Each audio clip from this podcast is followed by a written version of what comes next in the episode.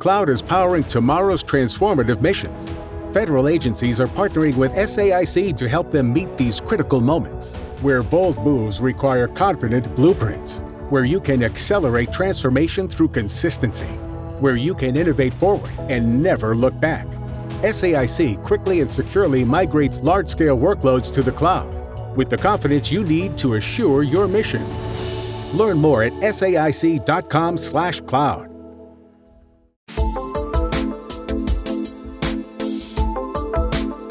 Seja bem-vindo ao podcast do Hospital Novo Atibaia. Toda semana, conteúdos inéditos e muita informação para você e sua família sobre saúde, qualidade de vida, medicina e bem-estar. Olá pessoal, meu nome é João Henrique, sou médico nefrologista do Hospital Novo Atibaia, CRM em São Paulo 70081. Estamos aqui com a doutora Laila, médica endocrinologista do Hospital Novo Atibaia, para falar sobre dois assuntos é, importantíssimos que com certeza acomete alguém da família, algum conhecido, algum vizinho. Sempre tem alguém que seja portador dessas duas doenças, que são diabetes mellitus e obesidade. Obrigada, João. É um prazer estar aqui. Eu sou a doutora Laila Abdel Rafiz Novaes, CRM 120999, e eu atuo aqui no Hospital Nova Atibaia a, na área de endocrinologia, e é um prazer estar aqui respondendo as perguntas. Legal. Então, vamos dar início. A primeira questão que a população gostaria de saber, o que é diabetes mellitus? Bom, ah, existem duas maneiras da gente descobrir se a pessoa tem diabetes ou não. Quando a pessoa faz aquele examezinho, né, o exame de sangue é, em jejum, né, onde a gente dosa a glicemia, que é o açúcar no sangue. Né? Se ela vem acima de 126, é, confirmado com um, novo, com um novo exame, a gente já considera a pessoa diabética. Né? Ou caso ela faça um teste, pode ser tanto de sangue quanto aquele da pontinha do dedo, que vem acima de 200. Aí, esse exame é um exame feito ao acaso, a gente também considera que a pessoa está com diabetes. Quer dizer, a gente então pode fazer de duas maneiras o teste, ou em jejum, ou durante o dia, em qualquer momento durante o dia. É, na verdade, esse durante o dia ao acaso, eles acabam é, acaba sendo um exame menos é, realizado, porque normalmente o melhor é o da glicemia de jejum. Mas o que, que acontece? Às vezes a pessoa vai na farmácia, faz o teste da, da pontinha do dedo ou no pronto-socorro e acaba é, obtendo esse resultado. Sim. Legal. E quando você acha importante começar a fazer os testes para diabetes? Olha, isso é, é uma pergunta bem que não tem idade. A partir do momento que você, desde a infância até a fase adulta, é importante pelo menos uma vez ao ano as pessoas fazerem esse tipo de, de exame, que é exame de rotina, né? Tá, tá encaixado no exame de rotina. Legal. E quais são os tipos de diabetes que existem? Bom, numa escala de prevalência, ou seja, do mais frequente até os mais raros, né? A gente tem alguns tipos de diabetes. O diabetes tipo 2, que é o diabetes, é o diabetes adquirido, né? Secundário a excesso de peso, estilo de vida. Esse tipo de diabetes, ele já faz parte de 90% de todos os tipos de diabetes, né? Então é o mais comum. Depois a gente tem o diabetes tipo 1, né, que é aquele diabetes autoimune, que é o diabetes que a pessoa ela tem um anticorpo que vai é, prejudicar o funcionamento do pâncreas. O diabetes gestacional, que existe uma elevação do, do, do, do açúcar do sangue, né? uma elevação da glicemia apenas no período da gestação, tá? E os dois últimos diabetes, eles são menos frequentes, eles são mais raros, mas eles existem, né? Existe o diabetes tipo LADA, que é um diabetes do adulto, que tem um comportamento mais parecido com o do tipo 1, só que ele aparece na vida adulta tá? E o diabetes genético, que é o tipo MOD. Ele é bem mais raro, mas também está dentro do, dos tipos. Esses dois últimos são bem mais raros. Bem então, mais raros. Tá? Mas não menos importantes, né? Não, não, não. É, e assim, e por que que uma pessoa se torna diabética? Quais são as causas disso?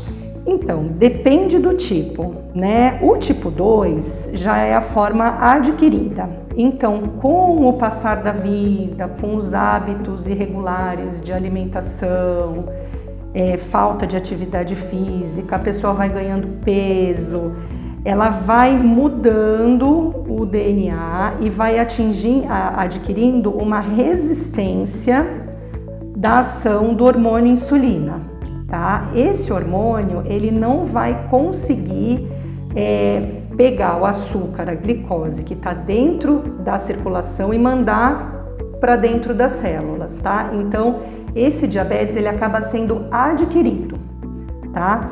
O diabetes tipo 1 ele já é autoimune. Então, é, existe lá uma alteração no DNA da pessoa em algum momento da vida. Normalmente ele começa mais na infância ou na adolescência. Vão sendo produzidos anticorpos e esses anticorpos eles vão é, atuar no pâncreas, destruindo o pâncreas, fazendo com que ele não funcione mais. E o hormônio insulina ele não é mais produzido. Lembrando que o hormônio insulina ele é o grande regulador do nosso açúcar no sangue. É ele que vai regular o açúcar que está dentro da nossa circulação quando a gente se alimenta ou quando a gente come alguma coisa, né? Ele vai captar esse, essa glicemia, essa glicose e vai transportar para dentro da célula produzindo energia. Por isso que ele é tão importante. O diabetes gestacional ele vem durante a, a, a gestação. Então a gestante ela não tinha diabetes antes e provavelmente não vai ter diabetes depois da gestação. Né? Existe uma resistência da ação desse hormônio insulina provocada pelos hormônios da gestação. Né? O diabetes tipulada, ele também tem um comportamento autoimune, igual o do tipo 1, só que ele aparece mais na vida adulta. Né? Então, um paciente ele com por volta de 30, 40 anos que começa a, a desenvolver esse tipo de alteração. Né? E o diabetes genético, que é o diabetes tipo MOD, né? A gente chama de diabetes monogênico, né? Por conta de mutações genéticas, tem quatro tipos dentro desse tipo MOD que vão é, atuar no, na descompensação, né? No descontrole da, da glicemia da, da pessoa. Muito bom. É, e é uma doença bem comum, né? Qual que é a frequência dessa doença assim, no Brasil e no mundo? Então, no mundo, eu acabei pegando esses dados ontem. No mundo, pela OMS, 422 milhões de adultos têm diabetes mellitus, têm esse diagnóstico, sendo que 90% são o tipo 2, que é realmente a causa mais comum né? Até hoje em dia visto como uma epidemia mundial. No Brasil, eu peguei dois dados. Eu peguei das, o, os dados do Ministério da Saúde, que foi uma pesquisa que eles fizeram junto com o IBGE, que estima que 9 milhões de brasileiros tenham diabetes e a Sociedade Brasileira de Diabetes estima 12 milhões de pessoas que têm diabetes, mais ou menos aí 6% da população.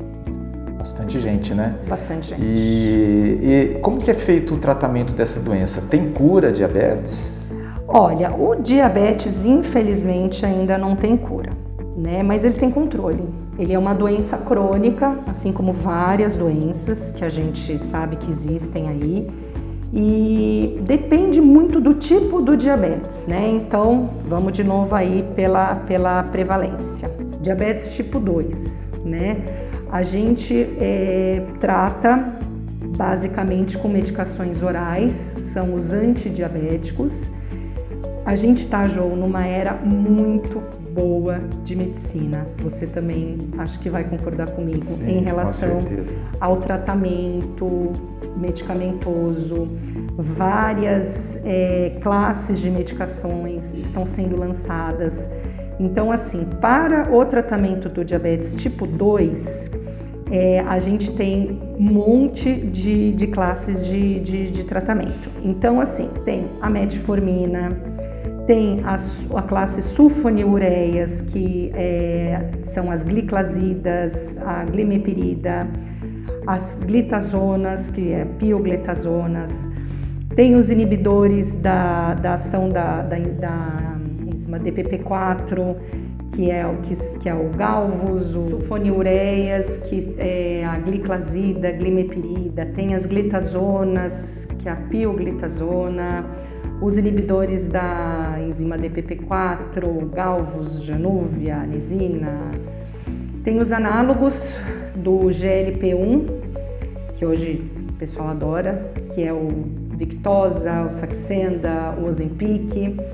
E os queridinhos dos nefrologistas e cardiologistas, inibidores da SGLT2, o Forxiga, então, eu falo, a gente está numa era muito, muito boa de tratamento. Sim. Isso é... para diabetes tipo 2, hein?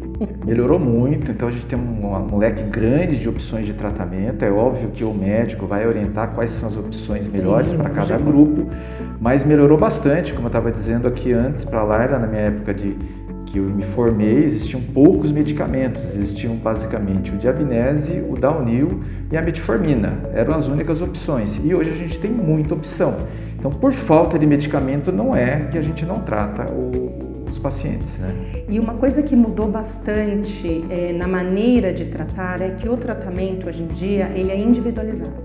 Existem os protocolos, existem os guidelines falando quais são as primeiras opções, o que, que a gente tem que seguir, mas dependendo dos outros problemas que o paciente quer, se ele quer, por exemplo, perder peso, se ele tem problema no coração, se ele tem problemas nos rins, é, os tratamentos eles acabam mudando, eles são bem individualizados, o que é muito bom, porque a gente acaba melhorando uma coisa, protegendo outra, então a gente está muito bem na, e... em relação ao tratamento. E as insulinas? Isso. É, os diabéticos tipo 1, como eu disse, né, onde, onde existe, infelizmente, a destruição do pâncreas, o diabetes tipo LADA e as gestantes, o tratamento é com insulina.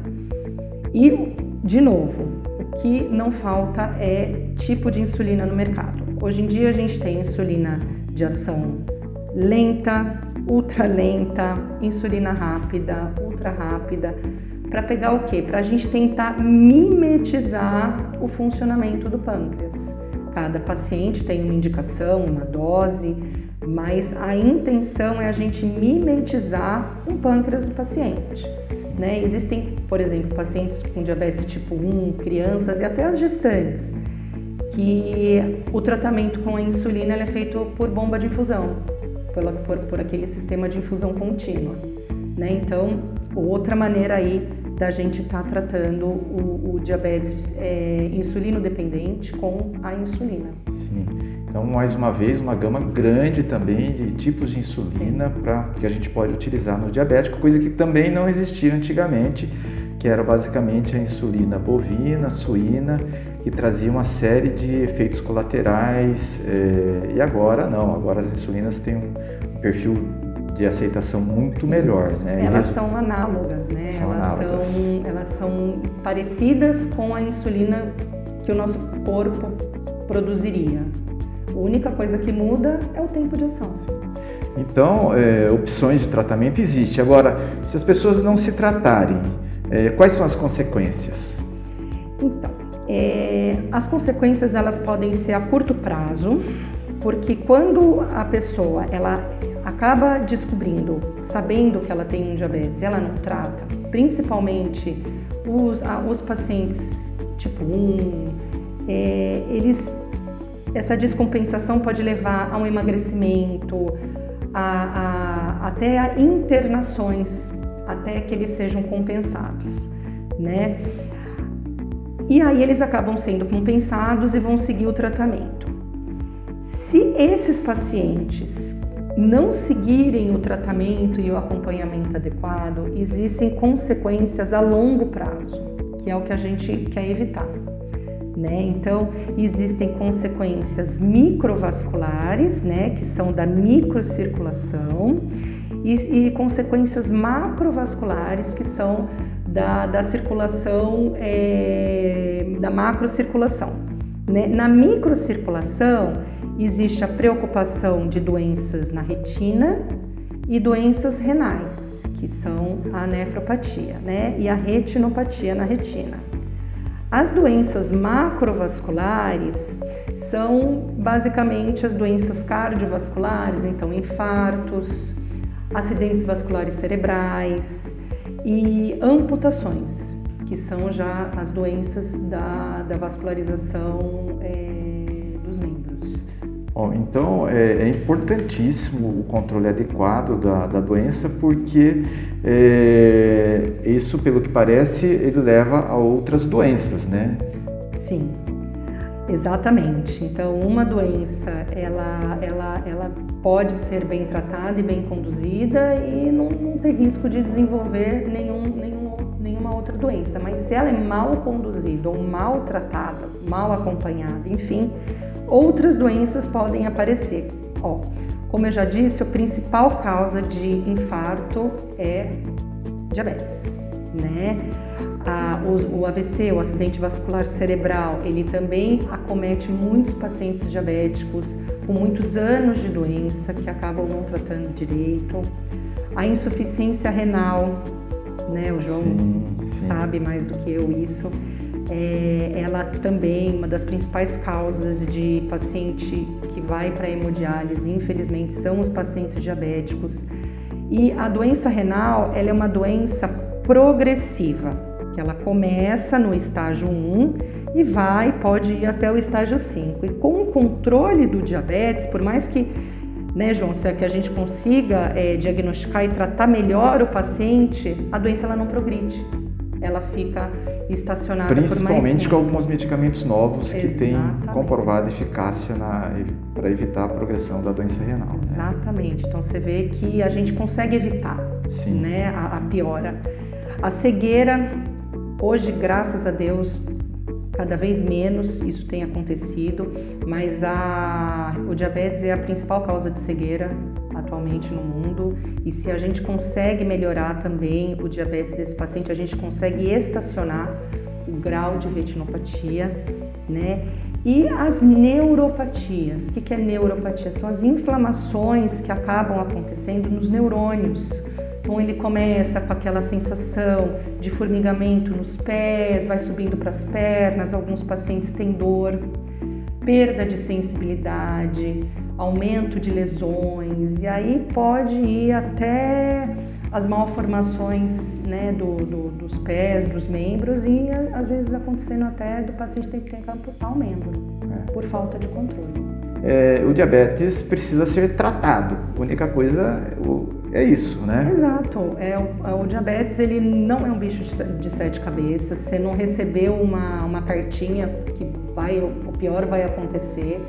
Muito pelo contrário, tem tratamento, tem remédio, tem segmento, tem médico especialista para fazer isso. Então, descobrindo ou sabendo se que algum parente ou amigo tenha, o ideal é procurar ajuda e receber o melhor tratamento possível. E leva uma vida normal, né? Normal. Normal. Normal.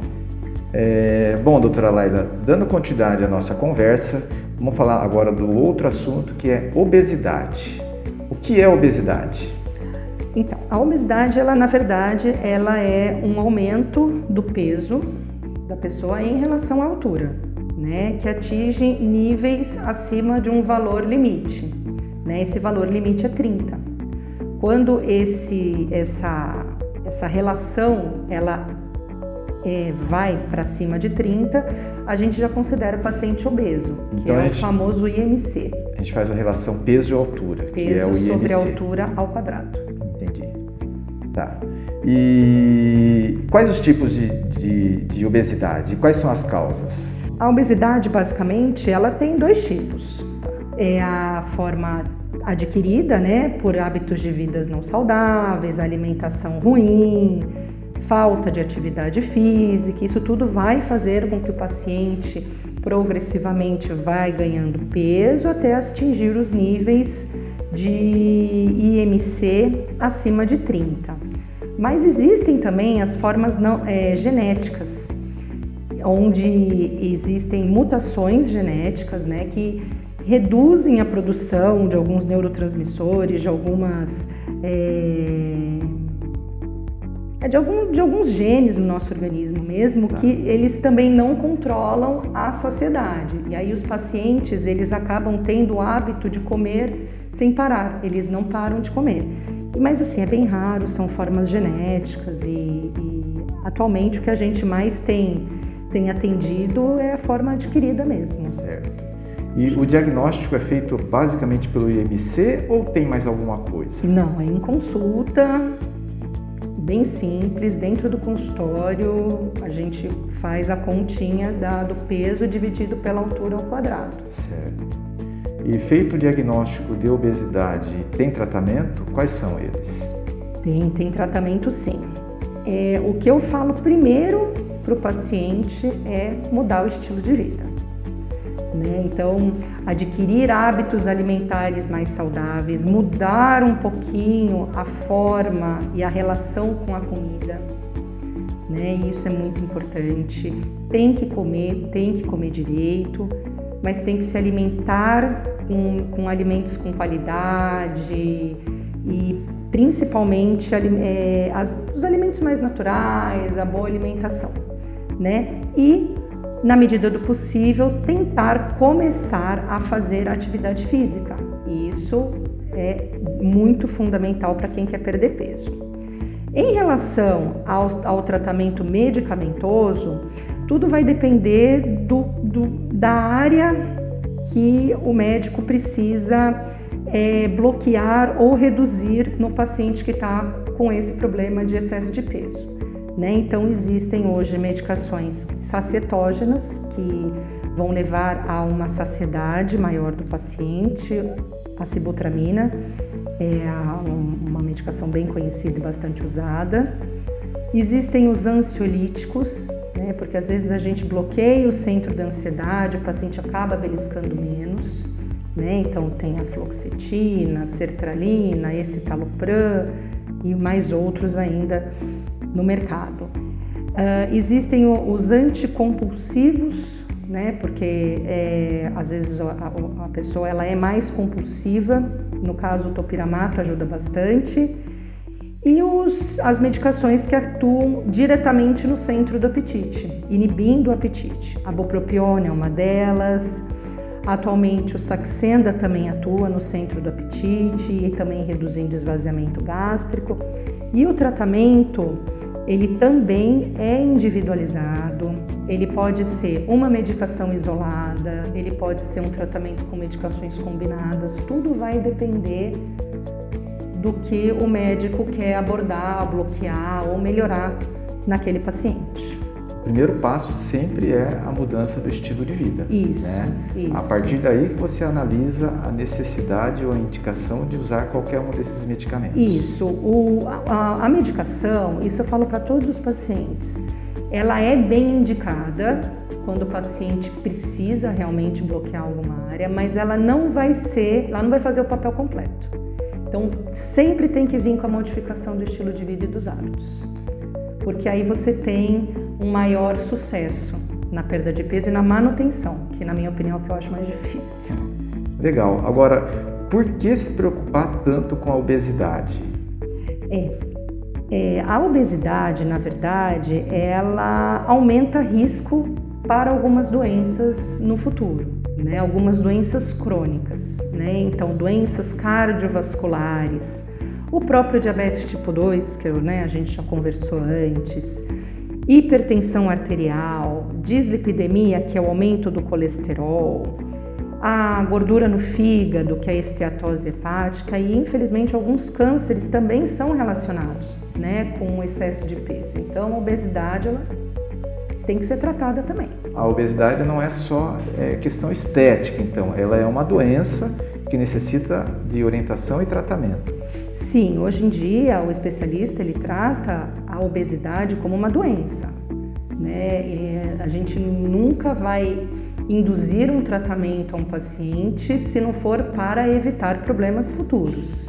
Né? Então, é, assim como diabetes, a obesidade também virou uma epidemia mundial.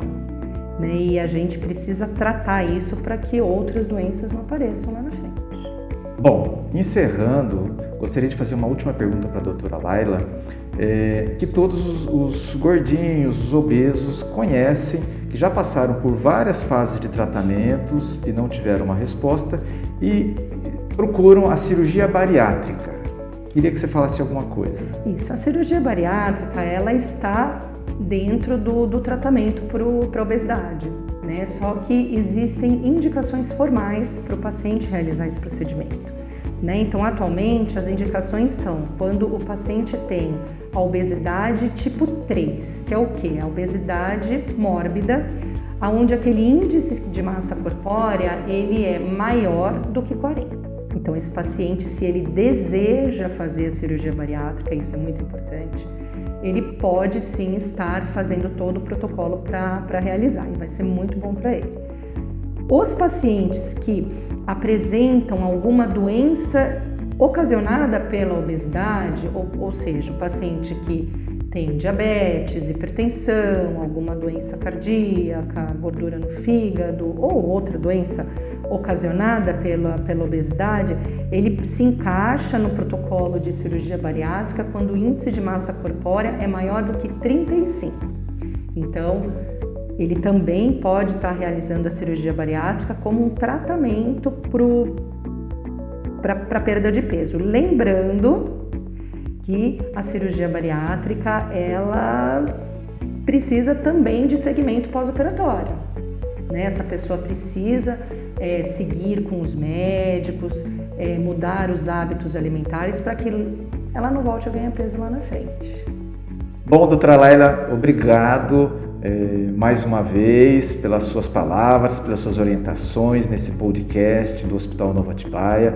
Foi muito bom. É, agradeço aos ouvintes também por, esse, por estarem até agora com a gente. Em breve teremos novos podcasts. E então, Laila, obrigado por você estar aqui.